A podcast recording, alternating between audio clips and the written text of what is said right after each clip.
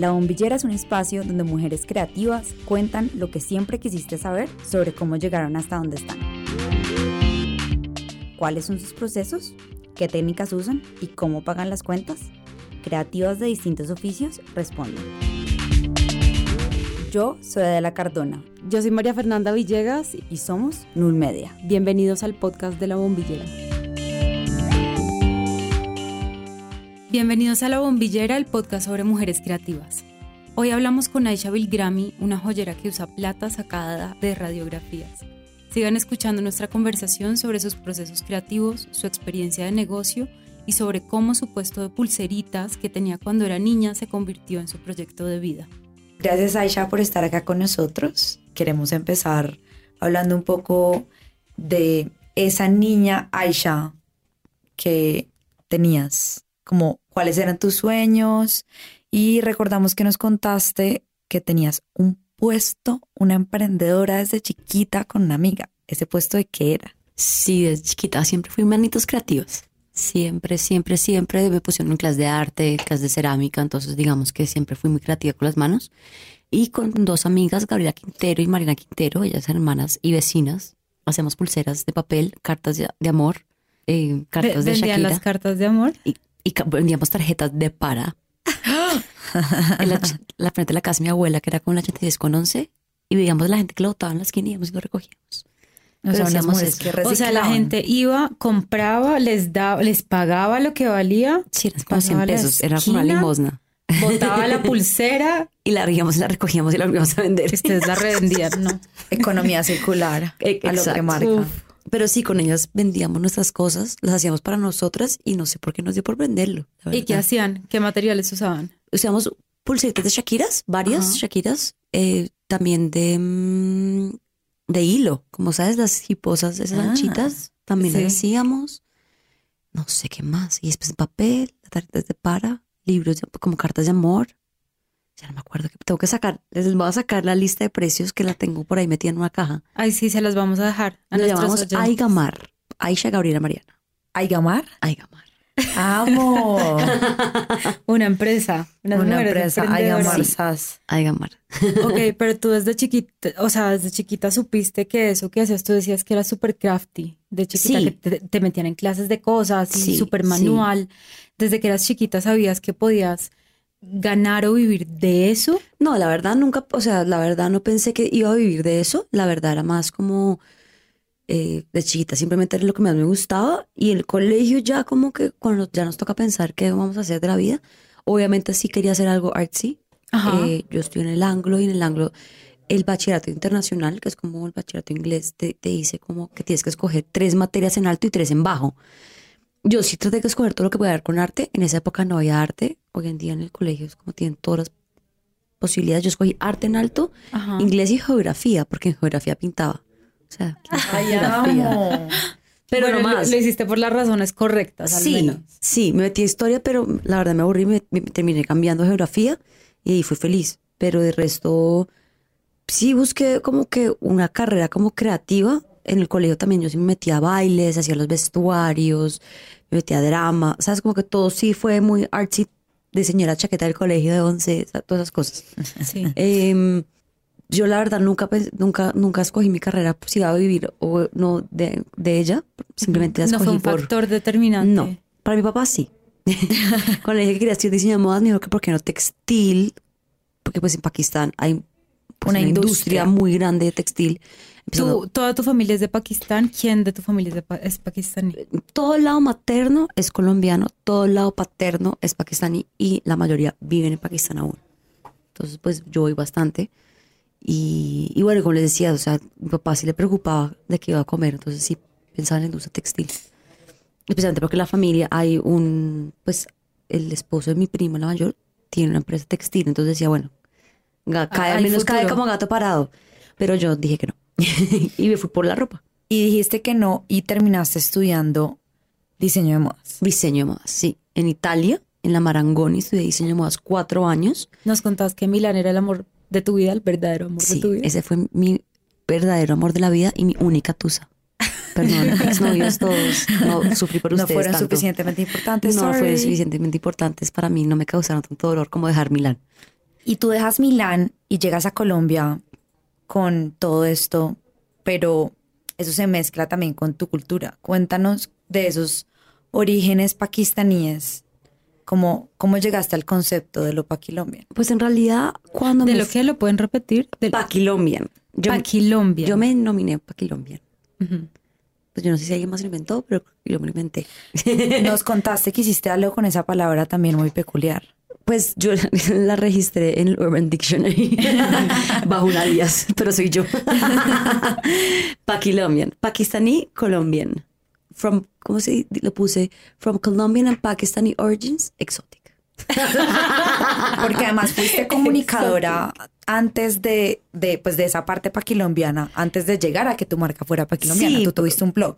Tuve un blog, aunque el paquilombian en realidad, yo mi parte pakistaní colombiana la descubrí cuando fui a ir a Italia. Creo que tenemos un error y que no, no, no creo que solo sea en la cultura colombiana, pero tenemos un error de que pensa, miramos siempre hacia afuera. Pues yo miraba a Italia como, wow, Milán, moda, Estados Unidos.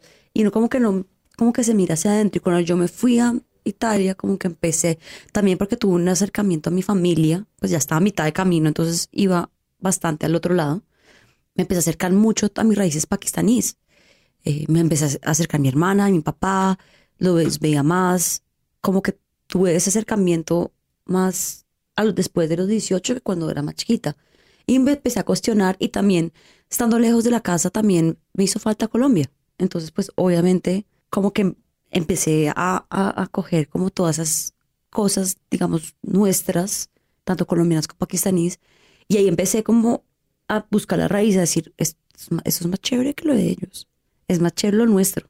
¿Y eso lo exploraste, lo, alca- lo alcanzaste a explorar en la universidad? No, en la universidad no. Yo en la universidad era súper pop. La verdad no era nada que ver con étnica, no era, era pop, pop, pop. O sea, Y esa, eh, como esa inclinación por la etnicidad. ¿en qué Eso ya fue cuando llegué a Colombia. Como cuando llegué a Colombia, también iba, bueno, también cuando iba a Pakistán, yo soy la chiquita de la casa, entonces mis primos me regalaban los saris, entonces empecé a experimentar ponerme un sari. La primera vez que me lo puse, me dio una piedra porque me caí, me enredé, se me cayó, caí casi pelota. ¿Lo masterizaste o te rendiste? No, pues ya, yo ya uso un sari como si fuera cualquier cosa.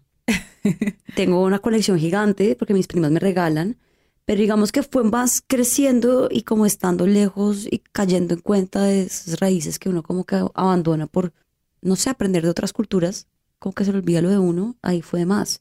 Y el Paquilombian, cuando llegué a Colombia, empecé a trabajar, pues digamos que con otras marcas y empecé a cuestionarme, pues si yo hago algo, ¿qué hago? Y ahí fue cuando empecé, ok, ¿qué tengo yo especial que nadie más tiene?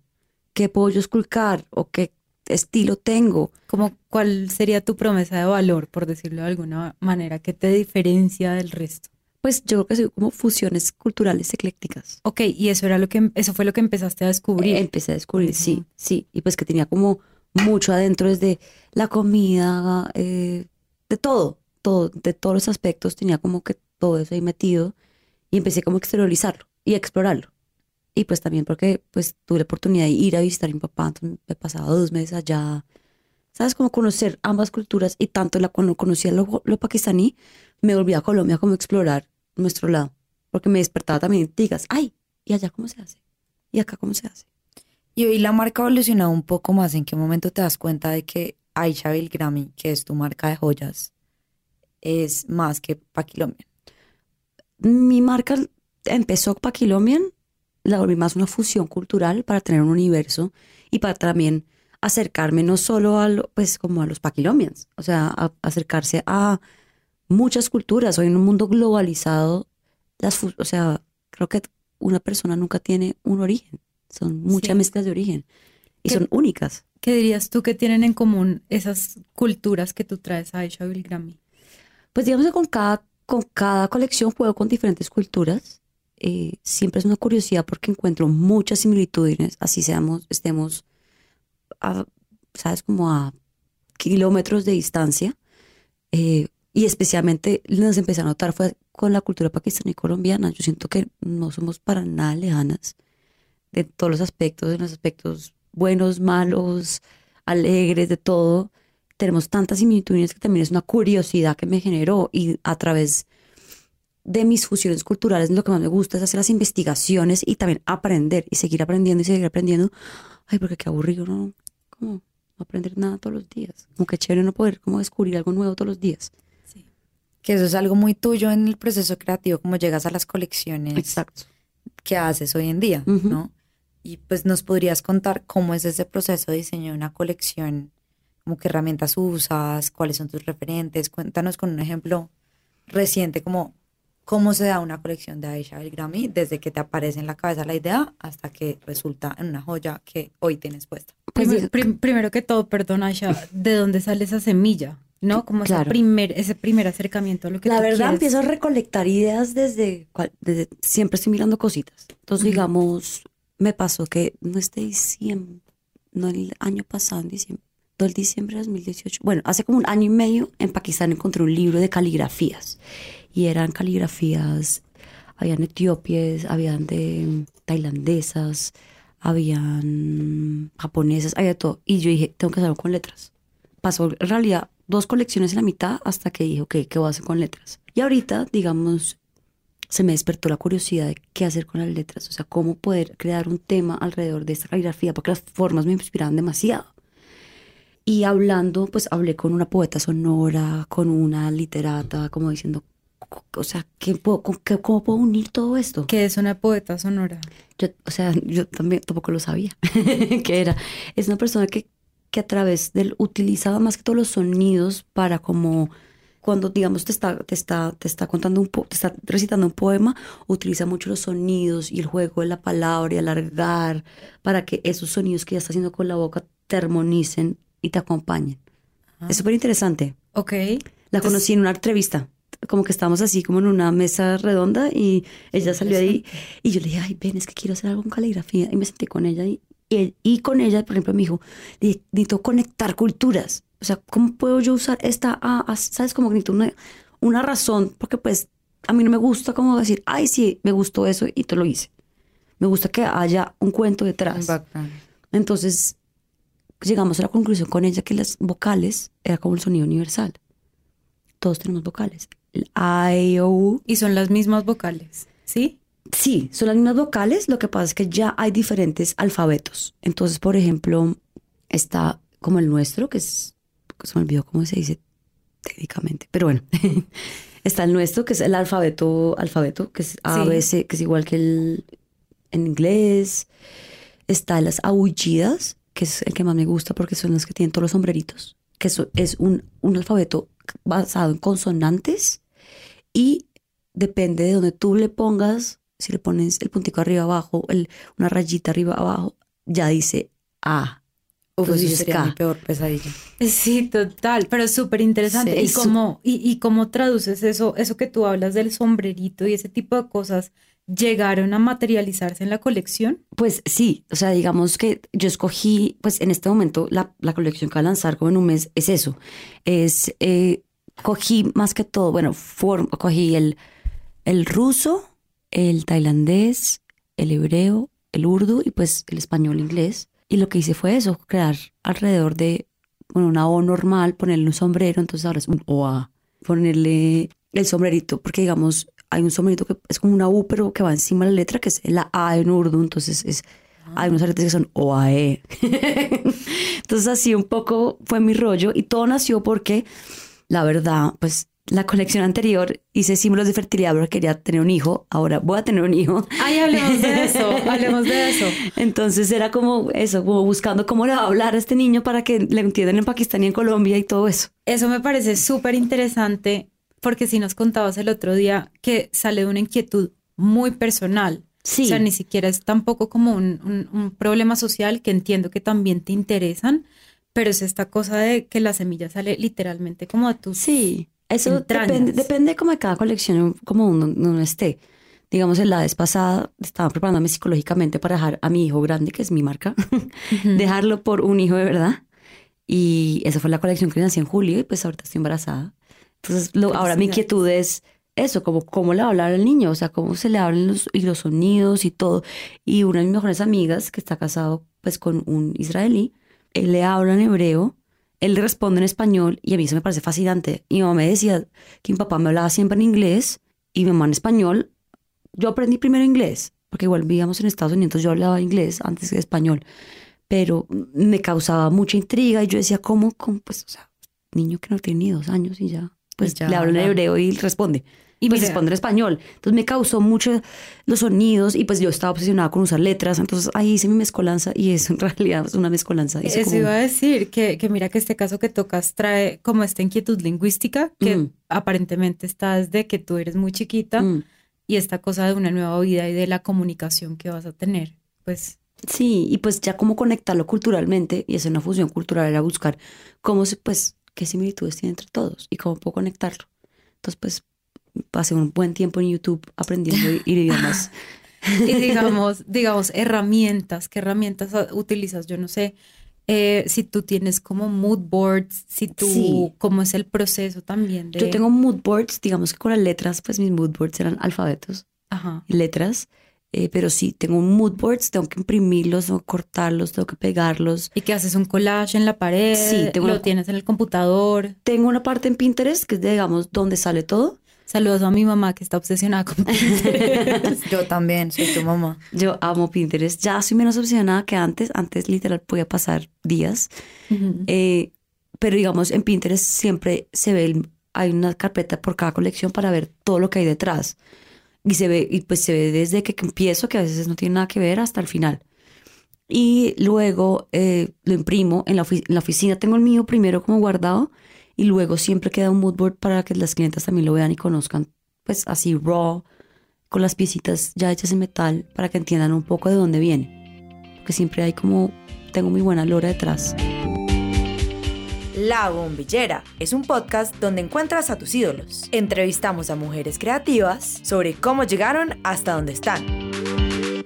Y qué rico comprar cosas que tengan una historia detrás Mm. y un proceso investigativo y creativo. Pues Eso depende de cada cliente. Hay muchas clientes que le gustan, otras que siempre lo compran como estético. Entonces es chévere poderle brindar a cada una la experiencia que quiere. sí.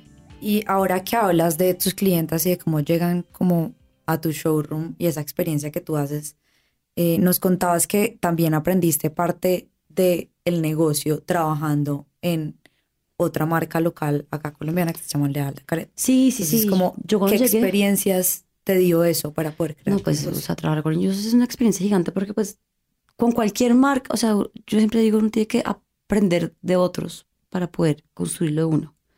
Porque siempre hay alguien más que tiene más herramientas, o sea, como que ya ha vivido más que uno, ha construido, y lo único que uno tiene es aprendizaje, y pues yo de ellos aprendí un montón, tanto en la parte, pues en esa parte yo man- manejaba producción, pasarela, con ellos empecé a hacer bisutería, luego con ellos, después de ellos empecé a trabajar en vestuario para teatro, y simplemente son maneras de, de, de, digamos que con ellos he aprendido cosas más de negocio, con vestuario de teatro fue más una, una expresión artística de otra manera que yo no conocía, y bueno, y costeos y presupuestos, que son todo eso que no le enseñaron en la universidad. Hablemos de eso. Que no te enseñaron en la universidad. Sí, yo quiero saber cómo esas cositas que No. aprendiste en últimos en la práctica, que tienen que ver con todo. el negocio. O sea, en realidad en la universidad me explotaron mi parte artística, pero la verdad, como empresaria, no me formaron ni en un pelo. O sea, yo todavía tengo esa crítica un poco de mi universidad. Me encanta porque además que ir a otra ciudad, empaparse del ambiente, de la moda, todo es increíble. Pero como empresarial, no me. Nada, yo no coticé nada, yo nunca costé un vestido. Me ponían a costear vestidos y yo me soñaba y comprar unas cosas carísimas y si tenía la plata bien y si no, no. Pero- Cuéntanos qué es costear un vestido. Costear un vestido es, bueno, digamos que tú haces el molde, entonces tú ya sabes cuánta tela vas a necesitar usar. Entonces, digamos, sabes que entonces si es, mezc- no sé, la blusa es mitad satín y mitad cuero. Entonces, sabes que cuántos satín se te dan, 10 metros, de- no sé, 5 metros de satín y uno de cuero. Entonces tú sabes que ese uno te cuesta tanto, vas a tener desperdicio, entonces como que uno empieza a calcular, vas a poner la cremallera, vas a poner un botón, la Antes de- marquilla. todo esto antes de empezar a armar el vestido. Claro, digamos que uno hace una muestra y de ahí empieza uno a costear. Sí, a veces uno dice, uy, no, este cuero está carísimo, toca bajar, ¿sabes? Pero es a partir de una muestra que uno costea y ahí puede ajustar. Y eso no te lo enseñaron en la universidad. Ok, listo. O sea, yo tú la hacías hacía. tus moldes y te sollabas y ya. Ya, eso fue lo que me enseñaron, a sollarme. Y me encanta, o sea, es, o sea, es chévere que uno le enseñan a sollar, pero, pero no, yo no, nada de eso lo aprendí. o sea, la universidad. Me contabas también en otra conversación que parte de la, de la administración de tu empresa también ha sido gracias a tu mamá. Sí, mi mamá empezó a trabajar conmigo hace un año, la verdad. Pegué ¿Trabaja grito. contigo como de planta con Sí. Aisha Bilgrami? Sí, es la administradora y maneja todo lo que es pues financiero. Ella es administradora de empresas. La verdad, eh, le pedí que me ayudara porque pues yo ya estaba, yo estaba haciendo todo.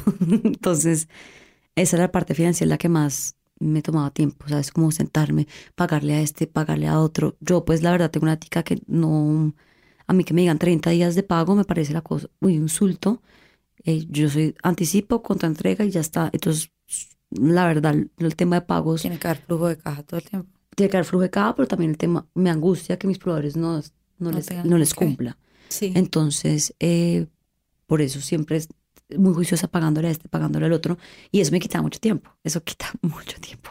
Y uno va creciendo, va a tener un empleado, entonces ahora toca pagar la salud a él, mi salud, no sé qué, todas esas cosas que pues toman tiempo. Entonces ella, ella entró como a manejar todo eso, esa parte. Ahora que, ahora que dices em, que no quieres quedarle mal a tus proveedores, yo quisiera saber cuál es esa línea de trabajo. ¿Qué son proveedores de qué? O sea, tú diseñas y ellos te... ¿Qué hacen?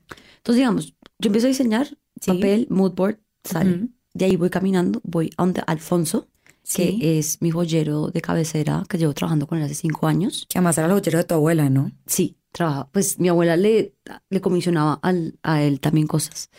Em, voy allá, me siento con él, él me dice que sí, que no, que estoy loca, lo que sea. Y él empieza a hacer, ya sea en cera o en metal, eh, digamos que tú puedes hacer moldes en cera o en metal, dependiendo de la pieza. Em, hacemos la pieza. De ahí sale, es proveedor número uno, después de ahí va. Esa pieza tiene que ir a hacerse un molde para poder replicar si necesita ser replicado, hay cosas que se hacen desde cero siempre. Les hace de- hay unas que se replican, utilizamos cera perdida, que es una técnica como ancestral, digamos, lo usan mucho los, precolom- en, en los, en- en los precolombinos. Y em, ahí voy, a- tengo dos proveedoras. La, tengo dos porque unas me hacen unas cosas, otras mejor que otras, entonces digamos que dependiendo del diseño. Esa me hace la- el molde y luego me hace la fundición, que es la inyección en plata, que ya sale la figurita chiquita. Entonces ya tengo dos proveedores. Luego se devuelve Alfonso, lo termina. Mientras tanto, si voy a usar piedras, tengo que ir al tallador de piedras, que es mi otro, mi otro proveedor. Eh, cuando ya esté lista la pieza, si le voy a hacer algún acabado especial, hay un señor que me hace unos acabados especiales, o a veces hacen adentro, depende. Y de ahí ya se va al final, si es, si es en plata, porque la, pues, todo lo mío es en plata, se queda plateado o se va al baño en oro. Ese es el proceso. Entonces, digamos que después está el mensajero que me lleva arriba para abajo. Eh, ¿Sabes? Como el contador ya va, pero digamos que de producción, esos son mis proveedores. Súper. Hablemos de la plata, el material plata. Ok, teniendo en cuenta que tú usas plata, ha sido un descubrimiento más o menos reciente la posibilidad de reciclar plata de un lugar muy no convencional. Cuéntanos sobre eso. Pues yo, no- pues yo la verdad no sabía. O sea, para mí también fue muy chévere ir buscando, la verdad, buscando como un proveedor que me pudiera, literal, al comienzo era porque quería que me facturara con IVA. Y, la informalidad en este país, en este negocio, es bien Sí, complicado. y con la plata, digamos, uno compra plata en el centro, no sabe dónde viene, eh, no te dan, te dan un recibito así como de caja antigua y ya está. Bien sketchy. Bien sketch, exacto. Entonces ya cuando me formalicé yo, que fue hace un año, la verdad, yo estaba buscando pequeños mineros, pero, pero acá en Colombia no se explota tanto la plata, sino el oro. Eh, di con esa señora que además de facturar IVA, em, recicla de radiografías. Entonces, ¿qué pasa? Los, las radiografías contienen aluro de plata para permitir eh, el traspaso de luz. Es súper fondoconductor eh, la plata. ¿Qué hace ella? Ella las hace va a unos baños enzimáticos para limpiarlos. Literalmente ya no quedan negros. después de todo este baño no queda negro, sino que queda transparente. Ella le da eso ya a los recicladores, que pues no tiene metal, entonces es bastante más fácil de reciclar. Y ella que hace, sigue haciendo los procesos para que lo que salió de plata quede plata mil. La plata mil la que sale de mina, la que, con la que trabajamos. Nosotros después la liamos a 950, 925 para las diferentes durezas y poder trabajar la pieza. Y también pues para ayudarle a que no sea tan, eh, que no se oxide tanto. Entonces, eh, pues fue un descubrimiento fantástico. No, fantástico y muy, muy inesperado. Muy inesperado y pues yo también me sentía un poco mal porque después de estar en la industria de la moda, que es como el tercer, lo que más contamina, pasé la joyería, que es como el segundo porque la mía. y ahorita hay un problema de mercurio en el agua, pues aquí en Colombia se ve mucho pues con la explotación de oro porque son, ¿qué pasa? El mercurio lo usan para separar y para poder identificar cuáles las partículas de metal y separarlas del agua y de la tierra y todo eso. Entonces hay muchas personas que se están enfermando porque los pescados se comen el mercurio y después tú te comes el mercado y después te da Y cáncer. te vas envenenando de a poquitos. Sí, entonces digamos que pues obviamente la- las radiografías, hay una cosa que ya en muchos hospitales ya no utilizan esa radiografía como tal como las viejas, sino que ya son las digitales, esas contienen plata pero muy poquito. Y pues entonces no sabe, pues o sea, con el tiempo va a, va a perderse, pero pues todos tenemos esa basura de radiografías en la casa porque yo no sé por qué todos guardamos por si nos enfermamos otra vez. Es historial. la cantidad de gente que se me acercaba es como, no, yo, yo lo guardé por si otra vez me daba eso. Ya saben, por favor, contáctenos, contacten a Aisha. Estamos buscando todas las radiografías Sí, del pues país. es basura para ustedes, para nosotros es simplemente a- ayudar a que no haya pues contaminación. Hagan la americón ustedes saben que eso no les da alegría. exacto, exacto. Y no, pues es simplemente, pues yo la verdad no me lucro de esto, simplemente paso y luego le compro a mi proveedor. Entonces es bastante, simplemente es como para crear conciencia de que la basura tiene, no puede tener, esa, esa basura puede tener un segundo uso. Total. Ser mucho más circular. Sí, exacto. ¿Y tú vives actualmente de, de la empresa Aisha Belgrami? ¿Eso es posible? Sí. Por fin. ¿Cuánto tiempo te tomó? Ha- hable- hablemos primero. ¿cuánto Apretadita tiempo- pero vivo. ¿Cuánto tiempo tomó em, llegar a un punto de equilibrio?